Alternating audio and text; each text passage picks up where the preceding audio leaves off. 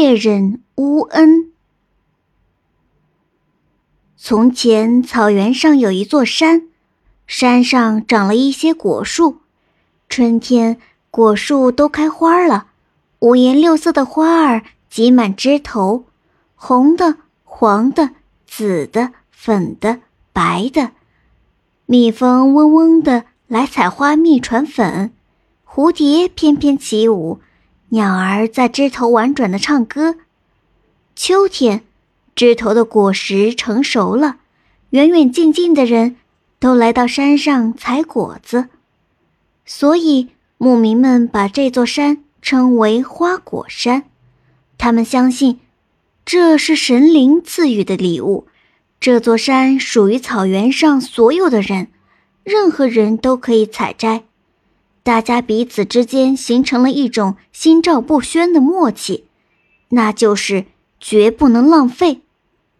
渐渐的，这里成了草原的中心，远远近近的人都喜欢来到这里游玩，尤其是每逢节日，方圆十几里的人都赶着牛羊来到山下聚会。但是有一天，草原上突然来了四只凶猛的恶兽。霸占了草原上的花果山，恶兽扰乱了草原的宁静生活。他们不仅偷吃牧民的牛羊，就连牧民都不放过，害得大家人心惶惶，连白天都不敢出门。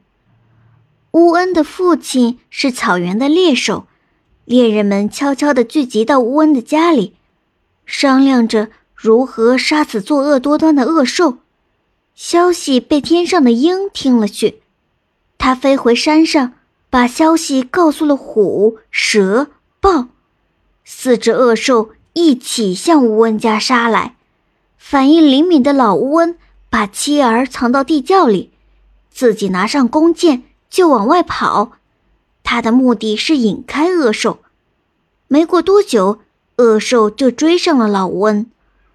老乌恩拉弓搭箭。瞄准恶兽，恶兽们并没有立马进攻，而是围绕老乌恩旋转，寻找进攻的时机。突然，豹子从老乌恩背后发动攻击，老乌恩转身放箭，就在箭射出的一瞬间，老乌恩被从另一个方向袭来的老虎咬断了脖子，他紧紧地握着弓箭，倒在了血泊中。猎人们离开老乌恩家后，各自回去准备。四只恶兽分头去追，猎人们在半路上就被恶兽追上了。四只恶兽嘴巴一张，就把它们全吃到肚子里去了。从此再也没有人敢说杀死恶兽。老乌恩有一个儿子，也叫乌恩，当时只有十五岁。乌恩知道父亲被恶兽杀死后，下定决心要除掉草原上的祸根。于是他白天悄悄地在地窖里练习射箭，晚上则是在月光下练习射箭。乌恩苦苦地练了三年，箭术已经到了百发百中的地步。但这件事只有乌恩的母亲知道。阿妈，我要到外面去。找个活物试试我的剑法。吴恩来到母亲面前说：“一定要小心啊！”吴恩的母亲嘱咐道：“他知道儿子下定了决心，拦也拦不住。”吴恩拿着弓箭在草原上奔走，心想射到一只兔子也好。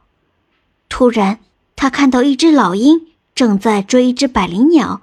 快得像闪电一样，吴恩认出来了，那只老鹰正是霸占花果山的四大恶兽之一。吴恩搭箭拉弓，瞄准老鹰，只听见“嗖”的一声，箭飞了出去，直直的穿过老鹰的脑袋。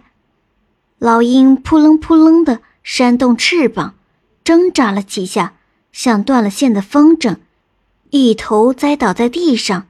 死去了，吴恩很高兴，满心欢喜的捡起老鹰的尸体，准备回家把这个消息告诉阿妈。这时，吴恩眼前出现了一个美丽动人的女子。女子穿着素雅，但浑身上下闪闪发光。请问你是谁？吴恩一时愣住了，满脸疑惑的问道：“善良的年轻人呢？我就是你刚刚搭救的百灵鸟，谢谢你的救命之恩。”那位女子回答道：“原来你是百灵仙子。”乌恩很激动。他记起了小时候阿妈给他讲过的百灵仙子的故事。嗯，方才你救了我，我要好好报答你。你有什么愿望，尽管说，我都会答应你的。百灵仙子说：“我，我，我要是有一匹马就好了。好，正好我知道一匹神马，那是世界上最好的马。”谁能够得到它，就一定能够得到幸福。但是，只有既善良又勇敢的人才能得到它。仙子，你快告诉我，我到哪里才能找到它呢？吴恩迫不及待的问道。你一直往北走，直到看到一个巨大的湖泊为止。每天早晨太阳升起的时候，那匹神马就会到湖边吃草喝水。你要趁它喝水的时候抓住它。百灵仙子迈着优雅的步子，继续说道：“记住，无论神马怎么闹，你都不要松手。”